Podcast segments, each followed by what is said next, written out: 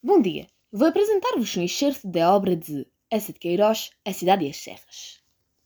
Guardei o meu velho jornal do comércio dentro do bolso do pelotó, que deitei sobre o braço, e ambos em pé, às janelas, esperámos com alvoroço a pequenina estação Tormes, termo ditoso das nossas provações.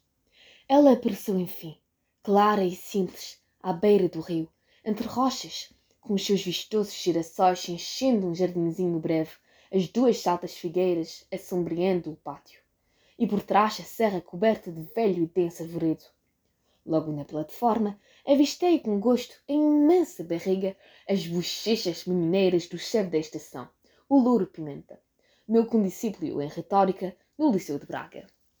Os cavalos de certo esperavam à sombra sob as figueiras. Mal o trem parou, ambos saltámos alegremente. A bujuda massa do Pimenta rebolou para mim com amizade.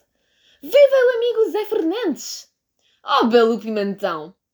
Apresentei o Sr. Tormes imediatamente. Ouve lá, Pimentinha. Não está aí o Silvério? Não.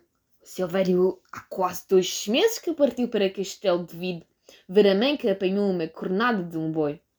Atirei a Jacinto um olhar inquieto. Ora é essa! E o Melchior, o caseiro? Pois não estão aí os cavalos para subirmos à quinta? O digno chefe ergueu com surpresa as sobrancelhas cor de milho. Não, nem Melchior, nem cavalos. Melchior? Há que tempos eu não vejo Melchior. O carregador badalou lentamente a sineta para o comboio rolar.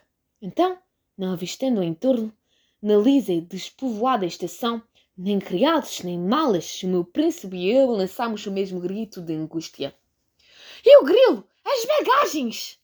Corremos pela beira do comboio, berrando com desespero. Grilo! Oh, Grilo! Anatol! Oh, Grilo!